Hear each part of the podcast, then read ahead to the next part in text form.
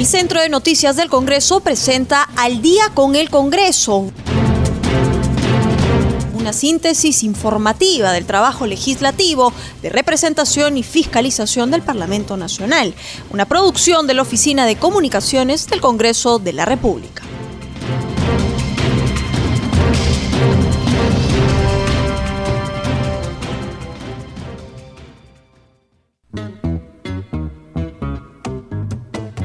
Buenas noches, bienvenidos al programa Al Día con el Congreso, una producción de CNC Radio del Congreso y transmitida por Radio Nacional. Los saluda Rómulo Vargas y estoy en compañía de Anaís Uceda para acompañarlos en esta hora informativa. Hola Anaís, ¿cómo estás? Buenas noches. ¿Cómo estás, Rómulo? Feliz 28 de julio para ti y para todos nuestros oyentes de Radio Nacional y de CNC Radio que nos escuchan a esta hora de la noche. Hoy, como parte de nuestra constitución y como también es tradición, el presidente de la República ha hecho ha dado, mejor dicho, su mensaje ante la representación nacional. Este año ha durado aproximadamente una hora con 50 minutos, cerca de las dos horas. El presidente ha llegado minutos antes de lo previsto al Palacio Legislativo para hacer, para informar a, a los congresistas y a todos los peruanos sobre las acciones que está tomando su gobierno y las acciones que tomará para culminar este mandato que le queda. A inicio de este mensaje, el presidente Martín Vizcarra dio un mensaje de renovación, unidad y esperanza. También pidió un minuto de silencio para todos los peruanos fallecidos por el COVID-19. Y justamente, Rómulo, eh, escuchemos parte de esta declaraciones o parte del discurso del presidente Martín Vizcarra. Señor presidente del Congreso de la República, señoras y señores congresistas, señoras y señores ministros de Estado, compatriotas a lo largo y ancho del país, antes de dar inicio a mi mensaje a la nación, quiero pedir al país que se una a nosotros en un minuto de silencio para honrar a los peruanos y peruanas que partieron a consecuencia de la pandemia, quienes estarán siempre en nuestro corazón y en nuestra memoria. Anaís, y el tema que toda la población y los peruanos quisieron escuchar, y asimismo, ¿no? Los mismos congresistas era el tema referido a la salud y la reactivación económica, de las cuales el presidente Vizcarra dijo que iba a destinar 20 mil millones de soles al sector salud para combatir el tema del COVID-19. Pero escuchemos a ver qué dice el presidente. Nunca antes la salud ha estado de manera tan clara en el centro de nuestras preocupaciones y prioridades. Pero nuestro compromiso no empezó con la pandemia del COVID-19, sino desde el inicio de nuestra gestión, coherentes con el cuarto lineamiento de gobierno, desarrollo social y bienestar de la población, trazamos un derrotero en materia de salud para saldar la deuda histórica del Estado con este sector y construir un nuevo sistema de salud. Todos los peruanos, al margen de su condición socioeconómica y del lugar donde vivan, tienen derecho a acceder a servicios de salud oportunos y eficientes. Anuncio que para julio del 2021 todas las peruanas y peruanos estarán afiliados al Seguro Integral de Salud, lo que significará un paso histórico para nuestro país. Lograr el aseguramiento universal en salud representará el cierre de una brecha histórica, objetivo que los peruanos hemos perseguido durante décadas. Traer la vacuna del COVID-19 al Perú, ni bien se encuentre disponible, es un objetivo nacional. Para ello hemos creado la Comisión Multisectorial de Coordinación y Articulación de Acciones para acceder al desarrollo, producción, adquisición, donación y distribución de las vacunas contra el COVID vamos a multiplicar las gestiones externas en los ámbitos bilateral y multilateral para que el Perú acceda a la eventual vacuna y tratamiento contra esta enfermedad y que ésta sea declarada bien público universal. Ningún compatriota que haya fallecido como consecuencia del COVID-19 debe quedar fuera del registro oficial. Lo menos que puede hacer el Estado es transparentar las cifras, porque es el saldo de la pandemia. No hay nada que ocultar.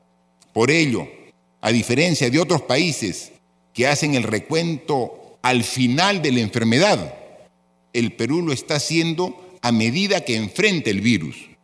Por eso se acaba de presentar el primer informe sobre las cifras fallecidos y así continuará hasta el final del proceso. Desde el primer día, mi gobierno ha llevado un mensaje transparente de la pandemia. Los peruanos tienen claro que soy uno de los pocos presidentes que ha informado día a día las acciones, cifras, resultado y todos los pormenores de la lucha contra la enfermedad.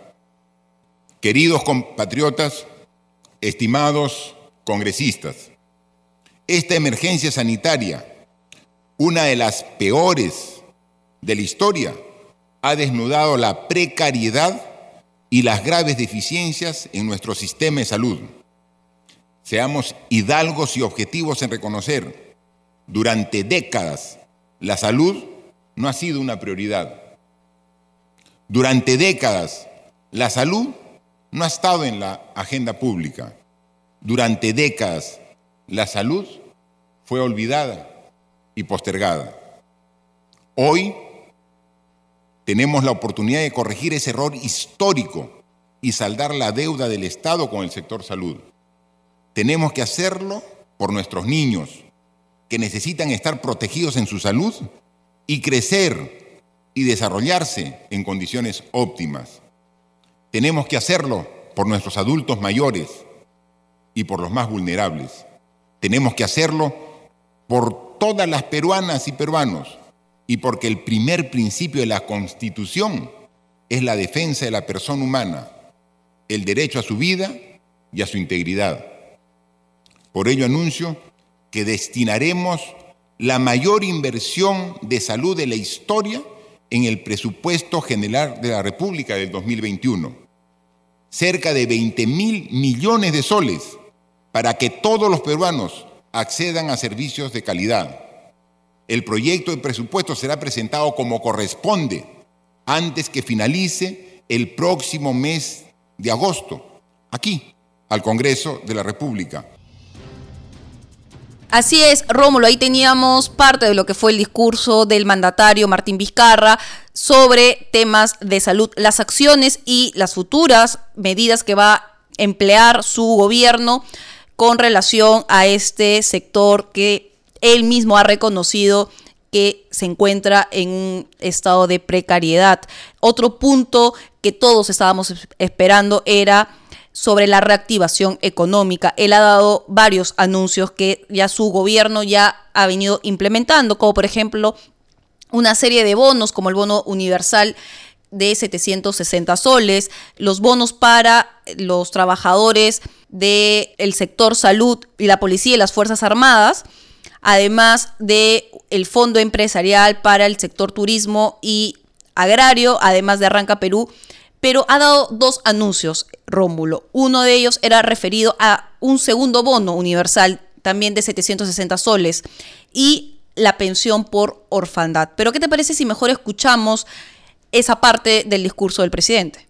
A fin de evitar la propagación del COVID-19 y aminorar los efectos de la paralización económica para miles de familias, el Perú desplegó una de las políticas de subsidio más agresivas de toda la región invirtiendo más de 5 mil millones de soles en la entrega de diversos bonos, llegando a atender a cerca de 6 millones de hogares, que representa a casi el 90% del padrón general que teníamos en esa fecha.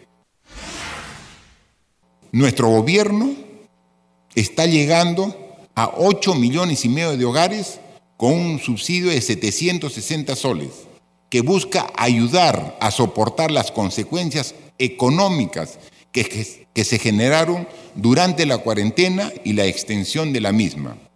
El proceso gradual de la reactivación económica nos exige realizar un nuevo esfuerzo en beneficio de estos hogares.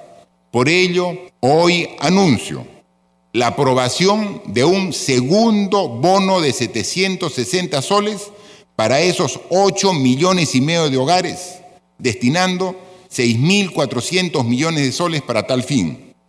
Este bono será implementado entre agosto y octubre de este año.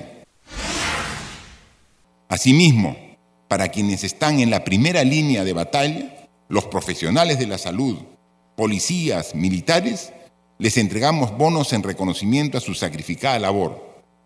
Para nuestros policías y militares destinamos más de 119 millones de soles beneficiando a más de 190 mil efectivos que arriesgaron sus vidas brindándonos seguridad durante el estado de emergencia.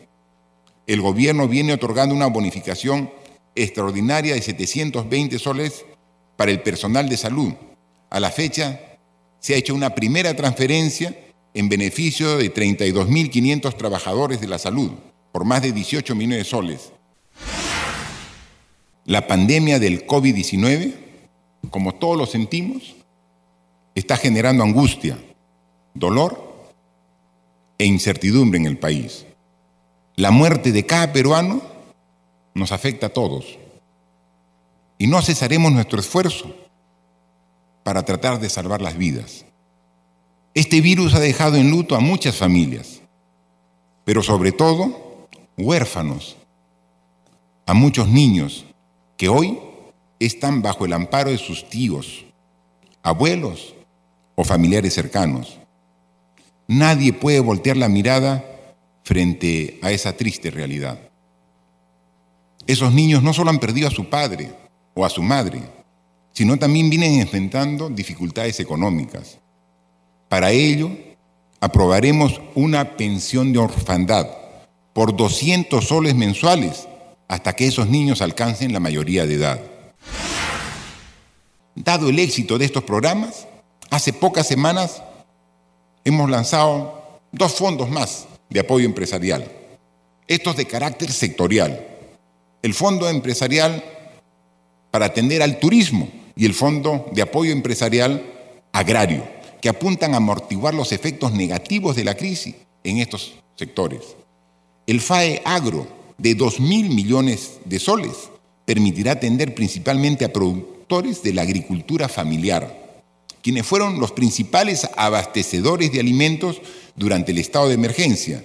De esta manera, los acompañaremos y respaldaremos durante el inicio de la nueva campaña agrícola a partir del mes de agosto. Y para reactivar a uno de los principales motores de nuestra economía, el FAE Turismo será clave, ya que permitirá garantizar créditos por 2 mil millones de soles para capital de trabajo de aproximadamente 20 mil MIPES, que realizan actividades involucradas al sector. Anaís, en otro punto ¿no? del discurso presidencial, el mandatario anunció que en materia de, de seguridad ciudadana, las Fuerzas Armadas y la Policía Nacional van a trabajar conjuntamente hasta fin de año para combatir la pandemia del COVID-19.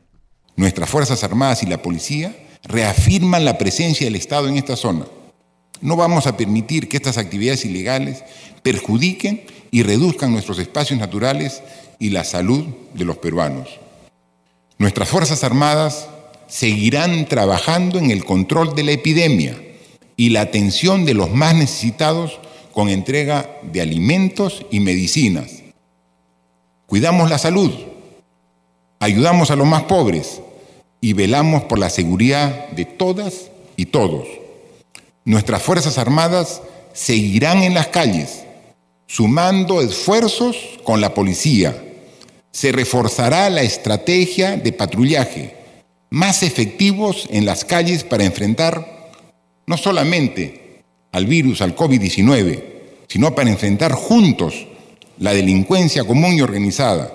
Por esto anuncio que este trabajo conjunto, Fuerzas Armadas y Policía, que ha dado buenos resultados, se mantendrá hasta fines de este año para garantizar la contención de estos focos de criminalidad, siempre dentro del marco de la Constitución y del respeto de los derechos humanos. Así es, Rómulo, y al culminar parte de su discurso, el presidente Martín Vizcarra también se refirió sobre la reforma política. Recordemos que su gobierno se ha centrado en materia de reforma política y reforma electoral. Él hizo un pedido respetuoso al Parlamento para continuar las dos reformas constitucionales que este Parlamento se ha propuesto. Uno es sobre el tema del levantamiento de inmunidad parlamentaria y el otro es la prohibición para aquellas personas que tengan alguna sentencia puedan ejercer cargos a elección popular y a la función pública. En otro momento también se refirió de que se va a promover un pacto Perú justamente para las próximas campañas la próxima campaña electoral del 2021. Pero ¿qué te parece si mejor escuchamos lo que dijo el presidente hoy en la mañana? Apreciados congresistas, me dirijo a ustedes respetuosa y democráticamente. Tenemos la obligación de avanzar con las reformas para que la inmunidad no sea nunca más sinónimo de impunidad, para que no postulen a cargos públicos los condenados por delitos dolosos. Necesitamos decisión y capacidad de desprendimiento. Podemos llegar al bicentenario con una democracia fortalecida, con partidos inclusivos y abiertos y con candidatos probos y sin cuestionamientos. Atendiendo a la demanda ciudadana de unidad, es que quiero aprovechar este momento para convocar a todas las fuerzas políticas a construir un nuevo acuerdo básico, el Pacto Perú. Este pacto debe ayudarnos a todos los peruanos a transitar este proceso de transición en paz, con acuerdos mínimos que den marco al debate necesario que se dará en la próxima campaña electoral. No queremos ninguna intromisión en una campaña que debe ser limpia, con reglas claras y transparentes. La iniciativa que hoy planteo tiene como objetivo generar un diálogo que vaya más allá de esta coyuntura de crisis, que dé certezas necesarias para los peruanos. Los invito a construir un pacto patriótico que independientemente de quién sea elegido como el próximo presidente, siente las bases de un Perú con consensos básicos que nos permitan consolidar la democracia, encauzar el debate político y permitirnos avanzar como país después del bicentenario. Anaís, y al terminar el mensaje presidencial tuvimos reacciones de los voceros principales del Congreso. En esta oportunidad tuvimos las declaraciones del congresista Otto Gibovich, vocero de Acción Popular por Ancash. Él afirmó pues no que no hubo sorpresas ni mea culpas del gobierno en puntos como salud y reactivación e-, económica. Escuchemos. Fíjate, yo esperaba, no esperaba sorpresas porque el presidente de cada fiesta patria nos traía una sorpresa. Hoy ya no había sorpresas, pero tampoco ha habido nada, digamos, relevante para una época tan difícil la que estamos viviendo. Me habría gustado escuchar, por ejemplo, una, autocrítica, un capítulo de autocrítica, porque las 20.000 víctimas o las 30.000, según las estadísticas que no registramos, merecen una explicación y una crítica. ¿Qué cosa hemos hecho mal? Pero no hemos escuchado eso. Eh, si hay cosas recatables, efectivamente, pero nosotros tenemos mecanismos. Lo que pasa es, Claudia, que no hemos empleado al Estado y, por ejemplo, a la empresa privada o la iglesia que son, que son articuladores del territorio. A la Fuerza Armada la hemos empleado para cuidar las calles, y está bien, pero me habría gustado que empleemos a la Fuerza Armada, por ejemplo, con sus helicópteros llevando medicamentos rápidamente a las provincias. Los medicamentos salen de Lima y llegan a Huaraz, de ahí se van a la provincia, a la red, y de la red llegan a los hospitales. ¿Cuánto tiempo ha pasado eso? ¿20 días?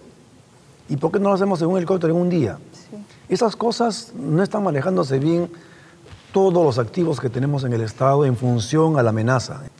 Claramente, ¿no? Porque una cosa es la retórica, una cosa es decir vamos a universalizar, pero si no tú no tienes los recursos y no tienes cómo operativizarlo, no deja de ser una promesa, una ilusión, ¿no? Y entonces hoy día se ha vuelto a hablar de la universalización, que se van a asignar fondos, Quizás lo más recatable es haber hablado de un pacto nacional, porque en una época de crisis sí se hace necesario un pacto nacional, un acuerdo partidario político, como lo hizo México con Peña Nieto, me parece, y que permitió hacer reformas sustantivas. Bueno, pero lo dice ya en el último año. Me habría gustado que lo diga antes, pero bueno, no importa. Pero si vamos a un pacto y lo consigue, podría ser importante. Creo porque la reforma política, creo yo, que no es solamente una posición del Ejecutivo, yo creo que también es una postura clara del legislativo. Entendemos que tenemos que cambiar, entendemos que tiene que haber impedimentos. El Congreso de la República es una especie de directorio de la patria. Entonces tú no puedes tener en un directorio gente que tenga sentencia, por ejemplo, ¿no? O inclusive cuando tú quieres contratar a alguien en el, Poder Ejecutivo, si te piden tu currícula y tú tienes sentencia, no te van a contratar. Pero ¿por qué al Congreso sí? Entonces yo sí creo que ahí tendríamos que hacer eh, que prevalezca algún tipo de impedimento como ya lo estamos planteando. La sesión está abierta, o sea, lo vamos a hacer de todas maneras. Eh, bueno, al menos yo lo espero que sea así. Eh, la inmunidad también lo vamos a hacer, pero eso no es todo. ¿no? Yo creo que hoy día la crisis exigía, por ejemplo, que nos planteen hacia adelante qué reajuste estratégico se va a hacer en el planteamiento, porque si seguimos haciendo lo mismo, los resultados van a ser exactamente los mismos. Sí. Aquí hay que hacer un replanteamiento estratégico, y no lo he escuchado. Ha planteado tres ejes temáticos, claramente, ¿no? seguir combatiendo la pandemia, pero ahí faltó el reajuste estratégico. Eh, la reactivación económica, parece que hay un nuevo bono entre agosto y septiembre y octubre, pero sin embargo, en este momento la gente, ¿qué requiere? Requeriría que le des dinero o que le des empleo. Quizá, yo, yo digo, si es un monto cercano a los 5 mil millones de soles, ¿qué tal si le damos a las municipalidades, le damos allá, generen empleo? obra de infraestructura, empleo, empleo descentralizado, empleo a nivel de núcleos ejecutores, que lo ha dicho. Sí. Entonces, ¿no sería mejor eso quizá? Me parece que por ahí la idea no es mala, porque la gente requiere dinero, pero también yo creo que requiere mejor un empleo que le permita generar dinero sostenible. El dinero se acaba. Se acaba, mejor que tenga un trabajo y pueda sostenerse, ¿verdad? Sí, y mejorar también la actualización en la base de datos, que es lo que nos ha jugado en contra para que la gente no acceda Efectivamente, creo que lo están corrigiendo y ojalá, ojalá lleguemos a tener una base de datos creíble y sostenible. ¿no? Rómulo, quien también conversó con el Centro de Noticias del Congreso fue el parlamentario por Fuerza Popular Gilbert Alonso. Él calificó de fracaso el gobierno del presidente Martín Vizcarra con relación a la lucha contra la pandemia. Sostuvo que el discurso no ha desarrollado temas cruciales, como por ejemplo los problemas en la agricultura y en la minería. Pero escuchemos lo que dijo el congresista Alonso Fernández a CNC del Congreso. En su momento el, legislativo le dio, le, dio las, facultades al Ejecutivo, pero el, Ejecutivo desgraciadamente no ha cumplido. Y, tengo que decirlo de que el, gobierno ha fracasado rotundamente en relación a lo que es el tema de salud. Entonces, eh, esto ha conllevado a que los problemas que han sucedido en el tema de salud en, el norte, eh, en, la selva y ahora últimamente, en esta última semana, lo que ha pasado en Arequipa. Yo soy de la región de Ica y en Ica también estamos en una, eh, la contaminación es una situación terrible. ¿no? Entonces, lo que ha tenido que hacer el gobierno es cumplir con el plan de contingencia que, hicieron los gobiernos regionales. Pero ya en estos momentos hemos, hemos. Mi partido, Fuerza Popular, en su momento dimos el SOS. O sea, todos estos sucesos que han pasado lo dijimos, lo que se iba a venir. Y no tuvieron eh, eh, el tacto para poder asumir la responsabilidad. Y ahora son las consecuencias que estamos viviendo y este mensaje no es alentador. No es alentador porque tenemos que convivir con esta pandemia y el gobierno ha incumplido las acciones de los planes de contingencia que han habido en el interior del país. Entonces, yo vengo del interior del país y no, tienen idea lo, que está pasando. los planes de contingencia no hay, eh, el personal salud, la, gente de primera línea, no, le han dado, no, le dan su bono al sector salud, a la Policía Nacional. Les vamos a dar recién ahora en agosto. Oye, hoy te infectas, mañana te mueres y tu familia, ¿en qué situación está? esto, es esto es un total fracaso. Eh, la situación está bien difícil en el país. ¿no? O sea, no, hablamos de reactivación económica. ¿Cómo nos vamos a reactivar? Y hablamos de, tantos recursos. El presidente está hablando de inversiones de recursos, pero no sabe cómo lo vamos a captar. Oye, ¿cómo vamos a, nuestro país? Eh, nos están e, echando nuevamente al túnel de la oscuridad. Necesitamos en estos momentos, ¿cómo vamos a afrontar la pandemia? ¿Cómo va a ser la reactivación económica? No ha hablado la reactivación en el tema agrario. el tema agrario, que es lo más importante que va a ser. Ya nosotros estamos con la pandemia. Eh, los alimentos, que, ¿quiénes son los que van a, brindar? ¿Quiénes son los que nos van a producir? ¿Ah? Son los agricultores. No ha tocado el tema de los pequeños agricultores, que es, el eje fundamental de lo que va a ser el alimento para, para toda la población cómo va a ser los préstamos agrarios a esos, a esos pequeños y medianos agricultores que tenemos. ¿no? ha hablado de la agroexportación, que es el eje fundamental del desarrollo de nuestro país. La minería, ha hablado de la minería de una manera general, pero no ha hablado de los proyectos de inversiones que tienen que hacer las grandes mineras que están paralizadas, que tienen que ser la divisa para el país. O sea, eso es lo que necesita y eso es lo que quiere el país. ¿Cómo va a afrontar la situación? Bueno, Rómulo, a esta hora de la noche nos vamos a una pausa comercial y regresamos con más en Al día con el Congreso.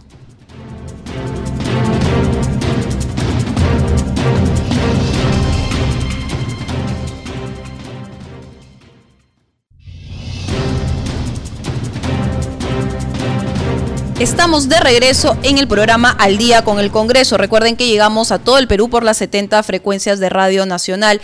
Rómulo, así como tuvimos en horas de la mañana la oportunidad de poder conversar con el congresista Otto Gibovich, también pudimos conversar con la tercera vicepresidente y además representante de la bancada de Podemos Perú, la congresista María Teresa Cabrera. Recordemos que ella es jueza de carrera y de profesión. Ella sostuvo que el mensaje del mandatario fue inocuo, sin profundidad de desarrollo, que no hubo propuestas claras en materia de anticorrupción y de la reforma del Poder Judicial. Pero ¿qué te parece si escuchamos lo que nos comentaba la congresista Cabrera en horas de la tarde? Bueno, mi apreciación personal es de que ha sido bastante inocuo y superficial. Se ha dedicado a realizar una narrativa de las acciones que habría realizado durante esta etapa principalmente de la pandemia, de la cuarentena. Eh, seguramente de lo que dice que ha hecho, ha señalado muchas cifras, sin embargo no ha profundizado en temas básicos, ¿no? Ha sido bastante superfluo. Considero que se ha dado cuenta que el Estado por sí solo no puede manejar toda la situación. En este momento necesitamos la unidad y el consenso de todos los peruanos. Todos suman, sobre todo aquellos que son especializados, técnicos y calificados, porque no va a pretender él como presidente saber todo de todo. A título personal, no suelo criticar cuando alguien realiza algo. Se debe criticar a quien no hace nada. Esto me imagino que debe ser un un primer paso en ese sentido para ayudar a los más desprotegidos. Sin embargo, considero que debe canalizarse para que la ayuda sea real y llegue a todos. Bueno, aterrizar en cuestiones concretas en la lucha contra la corrupción. Habló acerca de la democratización de las instituciones del Estado, habló de la reforma del Poder Judicial.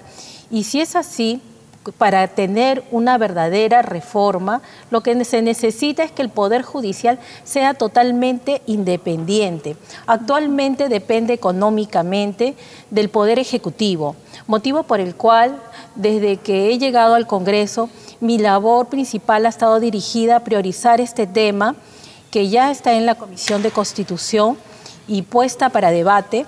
Espero que sea aprobado. Se trata de una reforma constitucional porque la justicia es para todos, es dar a cada uno lo que le corresponde.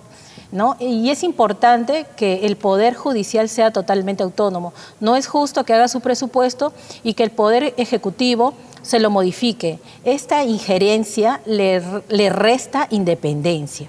Bueno, en principio considero que se debe también legislar penalmente sobre aquellos gobernadores, alcaldes que no han sabido ejecutar el presupuesto que se le han otorgado. Eso se llama pues un delito de omisión de funciones, pero dada la actual crisis sanitaria tiene un agravante. Entonces se debe, haber eh, un seguimiento, ¿no? una comisión especial, un ente regulador porque realmente la Contraloría tampoco podría hacerlo, pero no lo hace, ¿no? Abdica hacerlo. Siempre pienso de que todos son importantes y que todos suman si queremos cambiar realmente el país. No solamente decidir cambiarlo, sino hacerlo de una manera positiva. Necesitamos reactivar la economía y lograr su crecimiento. Esto significa que el Estado tiene que dar cabida a la empresa privada para que se puedan generar empleos. Si no hay un crecimiento económico, de más está hablar de un progreso de nuestro país. Sin embargo, rescato de este mensaje que ha sido bastante consensual a mi manera de verlo. Ha hablado de una agenda bicentenario y al haber hecho eso infiero de que precisamente está poniendo puntos en común que también son de interés de este poder del Estado como de otras instituciones. En consecuencia, les digo a todos los peruanos que unidos podemos salir realmente adelante y les deseo unas felices patrias. Anaís, y seguimos escuchando las reacciones de los congresistas. En esta oportunidad declaró para nosotros, ¿no? En horas de la mañana, el legislador Jorge Meléndez de APP por la región Loreto, quien dijo que Vizcarra perdió una oportunidad para dirigirse a la clase media. Escuchemos. Eh, insatisfecho, un mensaje que esperaba más el pueblo peruano y, tenía una oportunidad inmejorable de trazar las líneas eh, de cómo vamos a salir adelante el post-COVID, cómo vamos a reactivar la economía, cómo vamos a generar empleo, pero sobre todo, cómo vamos a dejar al país. Eh, uno de los temas centrales que, este mensaje, o, perdón, dejó de, mencionar el presidente de la República ha sido el cómo rescatamos a la clase media. Quien hoy día, aparte de la clase pobre que está siendo golpeada, que existen los bonos, ¿cómo vamos a rescatar a la clase media que hoy están abrumados por las deudas en los bancos, abrumados por el abuso de las tasas de interés y sobre todo haciendo uso de sus, de sus, ahorros, CTE, CAFP, ONP? Entonces esperábamos un mensaje del presidente dirigido también a la clase media, entendiendo que el Congreso tiene una agenda para ellos un tema que para mí era transversal en este discurso, eh, que es el último del señor Vizcarra. Sin embargo, hay que centrarnos en, el mensaje del presidente el día de hoy. Eh, como lo decía José, no ha trazado las líneas de seguir luchando contra la corrupción. No solamente hay que pregonar con la palabra, hay que pregonar con el ejemplo. Pero al margen de eso, el presidente Vizcarra perdió una gran oportunidad hoy día. Ratificar la modificación del artículo 16 respecto al sector educación y que se vea reflejado en el presupuesto del 2021. Si hay algo que hoy demanda la sociedad peruana de caras al bicentenario es la gran reforma en la educación. y esta ley que aprobó el Congreso esta era una oportunidad para que el presidente Vizcarra lo ratifique. Sin embargo, eh, el tema educativo ha estado muy tibio, eh, insatisfecho en todos sus extremos porque el programa Aprendo en Casa no está funcionando en la Amazonía. Y lo dice un congresista de Loreto. Y lo digo con conocimiento. los chicos en la Amazonía no están recibiendo su educación eh, a distancia virtual. La reforma política es parte de esta agenda de este nuevo Congreso pero hay una agenda social, una agenda social que te demanda el ciudadano de a pie. Y, es el Ejecutivo quien debe trazar esas líneas. Y hoy hemos estado ausente en, el discurso del presidente Vizcarra. Por eso es que nosotros demandamos eh, desde el Parlamento que se tomen medidas efectivas y acciones concretas para enfrentar la pandemia post-COVID. Y eso tiene que ver con la economía, con el empleo nos, nos habló de un millón de puestos de trabajo que se va a crear con el programa Arranca Perú. Sin embargo, en el Perú hemos perdido cuatro millones y medio de empleo. Entonces, es momento de que el, gabinete cateriano venga con ideas más claras y acciones concretas al Parlamento porque el país lo exige. Rómulo, también pudimos conversar con el vocero de Frente Amplio, el congresista Lenin Checo. Él es representante por la región Apurímac. Él nos comentaba que el presidente Martín Vizcarra hizo un recuento de sus actividades y del presupuesto público que va a ser destinado para este año y para el próximo año fiscal. Sin embargo, el congresista checo sostuvo que no hay o no hubo, mejor dicho, nada relevante o nada nuevo en este discurso ante la representación nacional. Además, él se pronunció sobre este segundo bono universal que anunció el primer mandatario del país. Pero escuchamos lo que nos dijo el congresista Lenin Checo. Un recuento de las cosas que ha hecho, un recuento de las actividades, este, un recuento del presupuesto. Ha faltado un poco de informando la realidad que está pasando en el país ha planteado un presupuesto de 20 mil millones para el sector salud, el cual si lo graficamos es el 3.7% de la salud. No ha cambiado nada. Los bonos igual, los bonos no han cambiado, eh, algo nuevo es el tema de pensión de orfandad, pero no hemos escuchado ninguna culpa de parte del presidente. Nos parece realmente eh, un discurso que la población está decepcionada e indignada por todo lo que viene pasando estos más de 120 días en los cuales el país ha colapsado a través del sector público en salud, a través del desempleo, a través de la agricultura abandonada y a través de miles de millones de ciudadanos que están trabajando en forma totalmente precaria, totalmente insuficiente. En estos momentos hay una protesta en Espinar, Cusco, y en todo el sur del país eh, totalmente, totalmente abandonados. Eh, con respecto a los bonos, hemos visto primero eh, la forma que no ha sido oportuna, segundo no ha llegado a la mayoría de ciudadanos peruanos y peruanas y en tercer lugar hemos pedido siempre a nivel de todo el país que sea un bono universal de mil soles no un bono familiar que 760 soles no alcanzan para la canasta básica familiar. Creemos que más allá de los bonos también está la reactivación económica. Se dice eh, que vamos, a plantear infraestructura pública en el, sector salud.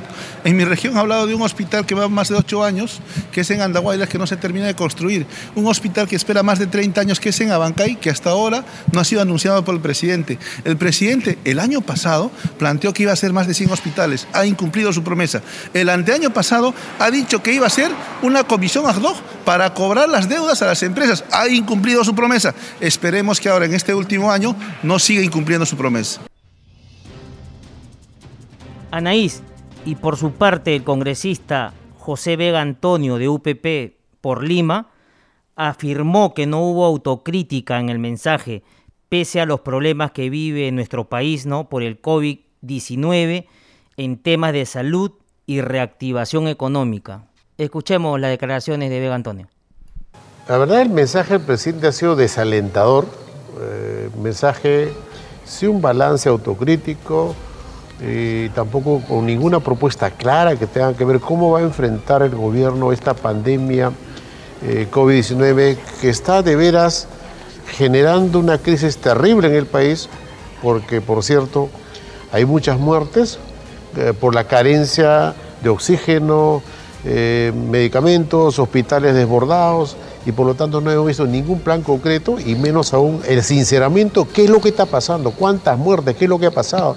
El gobierno no, no tuvo la previsión para ver lo que iba a pasar en las regiones, ninguna planificación y eso es terrible lo, lo que vive el país esta crisis. Y luego tampoco no hay ninguna propuesta que tenga que ver con la reactivación económica para pequeños empresarios, las MIPES, y otros sectores que han sido desatendidos por la mixta economía. La mixta economía que tiene pendiente una interpelación y por cierto nosotros vamos a mantener esta propuesta. Y luego también eh, no ha dicho nada concreto respecto del año escolar, este ministro de Educación que también está por su interpelación, también una situación crítica porque los estudiantes eh, van a perder a muchos eh, el año escolar y eso tampoco no hay ninguna propuesta concreta. La lucha contra la corrupción, la lucha contra la corrupción tampoco tiene ningún plan del discurso de siempre, no ha aterrizado alguna propuesta concreta.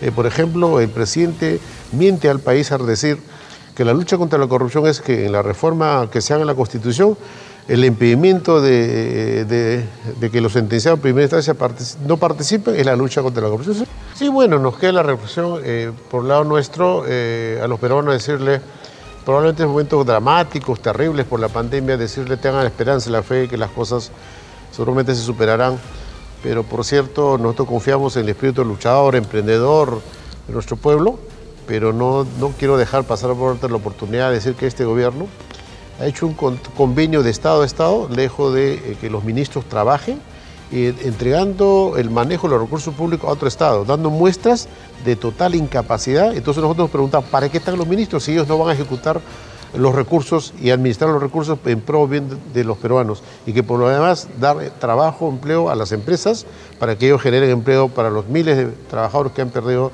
empleo en el país. La verdad nos queda un sinsabor de que el mensaje fue demasiado esperanzador, pero finalmente frustrante para muchos porque no se ha dicho nada concreto para reactivar la economía, generar trabajo, empleo para miles de personas que han perdido su trabajo en estos momentos dramáticos que vive el país.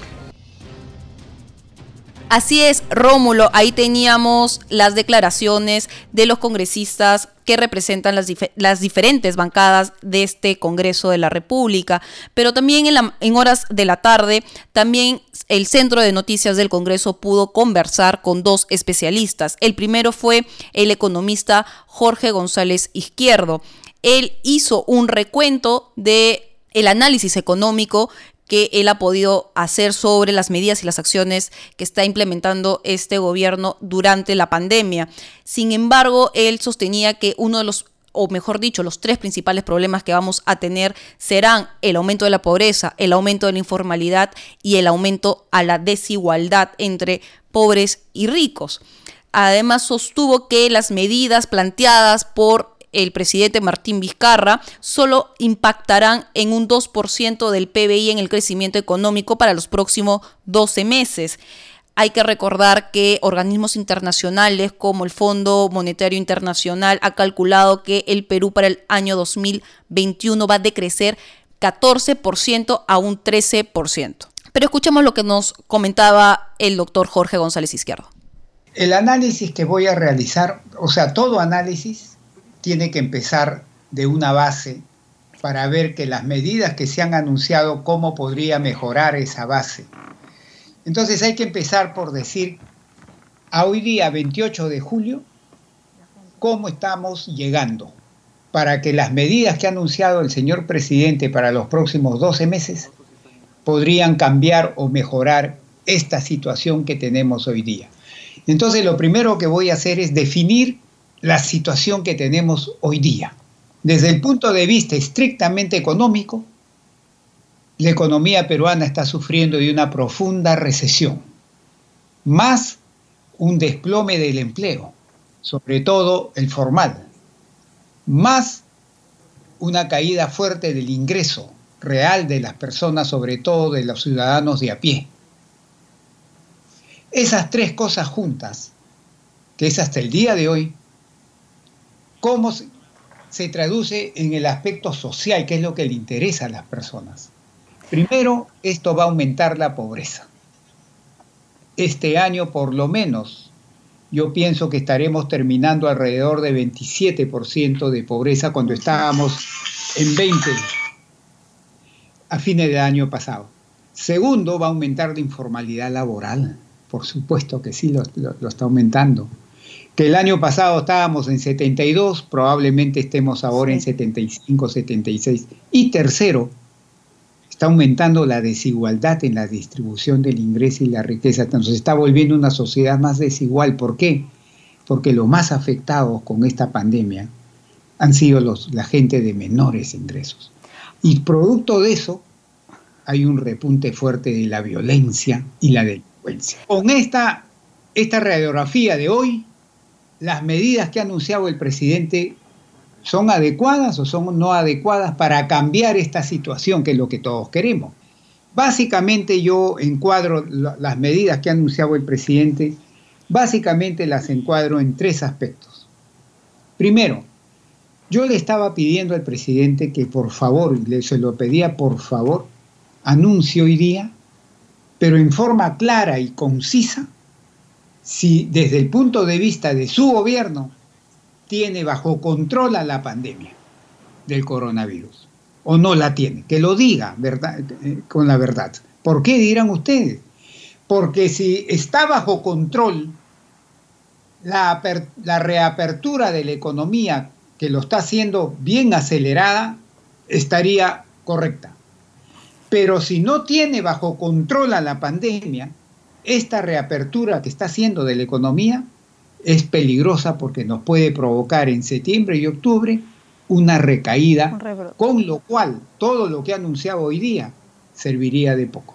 Por eso le digo, ¿no? Entonces, no ha dicho nada sobre eso y para mí es una omisión muy importante de su mensaje. Segundo, ha anunciado políticas de mayor gasto fiscal, tanto gasto corriente como gasto de inversión. En gasto corriente ha anunciado un segundo bono de 760 soles para 8 millones de familias, en la que se va a gastar 6.400 millones de soles. Es, para que me entiendan, es alrededor de un punto porcentual del PBI peruano. ¿ah? Se va a gastar en ese bono. Y mi pregunta es, pero si con el anterior bono de 760 todavía está en proceso de llegar a la gente que quiere llegar, entonces, ¿cómo en ese proceso que no lo ha completado, está anunciando un segundo bono y ha dicho que de agosto a octubre lo hace, pero el anterior no lo ha podido todavía terminar? Entonces surge ese interrogante ahí. Segunda cosa que ha anunciado en materia de mayor gasto, ha dicho que va a impulsar, eh, desde agosto empieza con fuerza el arranca Perú. Eso va a gastar 6.350 millones de soles, otro punto porcentual más. Si sumamos el arranca Perú con el bono, tenemos alrededor de dos puntos porcentuales que estarían metiendo para estimular la economía. Yo, según un cálculo que acabo de hacer, eso más el anuncio que ha hecho de 200 de dar 200 soles a los, a los menores de edad, etcétera, y también de algunos proyectos que se estarían iniciando para la reconstrucción del norte, etcétera, todo sumado, yo calculo que eso sería un estímulo en los próximos 12 meses, de julio a julio, de un estímulo de alrededor de dos puntos porcentuales de crecimiento de la economía que estaría empujando a la economía a crecer dos puntos porcentuales más. ¿ya? Ese es mi análisis del gasto fiscal. Ahora bien, viene el tema de análisis institucional. Ahí anunció medidas de combate a prácticas de antimonopolio, que es algo que me parece que el Perú hoy día lo necesita. Yo le he venido solicitando durante muchos meses. Pero a mí me hubiera gustado que, así como él mandó un proyecto de ley para reformar al sistema previsional peruano, haya mandado también un proyecto de ley al Congreso para sacar una ley, ley para que quede por muchos años antimonopolio que necesita el Perú. Y ha hablado de reforzar al Indecopi, lo cual me parece bien porque el Indecopi es un organismo bastante débil, pero el combate a las prácticas antimonopólicas, al abuso que hacen los grupos de poder de nosotros los ciudadanos de a pie, no solo le corresponde al, al Indecopi, le corresponde a todos los organismos reguladores, por eso se les llama reguladores para regular el mercado y solamente se ha referido al Indecopi. Por otro lado, también algo importante creo yo que ha anunciado el Pacto Perú, lo cual también me parece adecuado porque eso ayuda a cambiar expectativas. Pero mi pregunta ahí es, en la época del señor Toledo se creó el, el Acuerdo Nacional y el Acuerdo Nacional hasta el día de hoy funciona, pero prácticamente es un fantasma. Sus efectos prácticos en la vida real son mínimos. Así es, Anaís. Y la plataforma de noticias del Congreso también tuvo la ocasión de conversar con el constitucionalista Gustavo Gutiérrez, quien manifestó que en lo personal fue un discurso muy grande para un periodo muy corto y que le faltó profundizar en algunos puntos de desarrollo de reforma electoral. Escuchemos.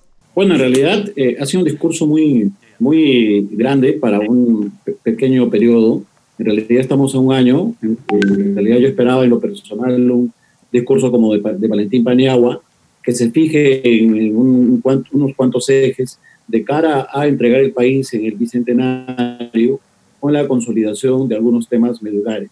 Eh, en lo que respecta a lo que está eh, en realidad tampoco no ha habido mayor eh, énfasis en el presidente, no ha sido contundente, no ha sido categórico en el tema, por ejemplo, de la eliminación del voto preferencial, que era algo que estaban muchos esperando en atención a la implantación de la figura de la paridad y la alternancia, o, o las normas referentes a las elecciones primarias, ¿no? que también había la había ha manifestado de manera genérica sobre eh, la inmunidad parlamentaria eh, y sobre las eh, prohibiciones a los condenados en primera instancia popular, pero definitivamente pues ha sido un discurso, a mí me parece que en lo político un tanto de baja intensidad, ¿no? se hubiera esperado en todo caso la presentación de nuevos proyectos, bueno, es que, lo que pasa es que tenemos que entender así, o bien estamos en una etapa de transición, o bien estamos en una etapa de grandes reformas de envergadura, ¿no? Y grandes reformas de envergadura, por ejemplo, es la establecer para postular a la presidencia de la República, contar con un periodo de arraigo con el partido político al que representa. Esto es una propuesta que viene desde el año 2000, no de ahora, y se espera, a efectos de poder cambiar eh, la forma como aparecen los liderazgos políticos en el Perú, que postulan a la presidencia y si no ganan, simplemente desaparecen y ya no se hace una continuidad institucional, sino solamente mantenemos caudillos. Votamos por un caudillo, el caudillo pierde, simplemente se acabó el partido. Y mucha gente empieza a desentonar con el, con el espíritu democrático, institucional. Es una reforma importante, pero si vamos a entender el actual proceso eh, inestable, difícil, complejo, eh, creo que sería una medida de conciliación, una medida de consenso, sería, este, así como en el tema de la paridad, eh, establecer que en este periodo electoral se sometan a las mismas reglas que todos han sujetado en el anterior periodo. Bueno, Rómulo, durante todo el programa hemos podido dar un recuento de los principales puntos tocados por el presidente Martín Vizcarra en horas de la mañana ante la representación nacional, así también como algunas de las reacciones de los congresistas más representativos del Congreso por sus diferentes bancadas, además de estos dos especialistas, uno en materia constitucional y el otro en materia económica, quienes nos daban un análisis, un balance de lo que de lo que ha podido ser y poder hacer el presidente en este último año de gestión. Pero Rómulo, ya no hay tiempo para más. Solamente para recordarles que nuestro horario nacional es a partir de las 7 de la noche. Con nosotros será hasta mañana con más reacciones de lo que fue este discurso presidencial. Así es, Anaís. Buenas noches.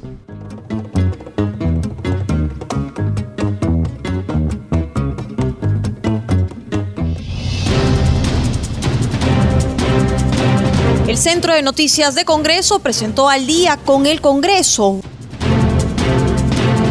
una síntesis informativa del trabajo legislativo de representación y fiscalización del Parlamento Nacional, una producción de la Oficina de Comunicaciones del Congreso de la República. Los invitamos a visitar nuestras redes sociales y sitio web www.congreso.gov.pe.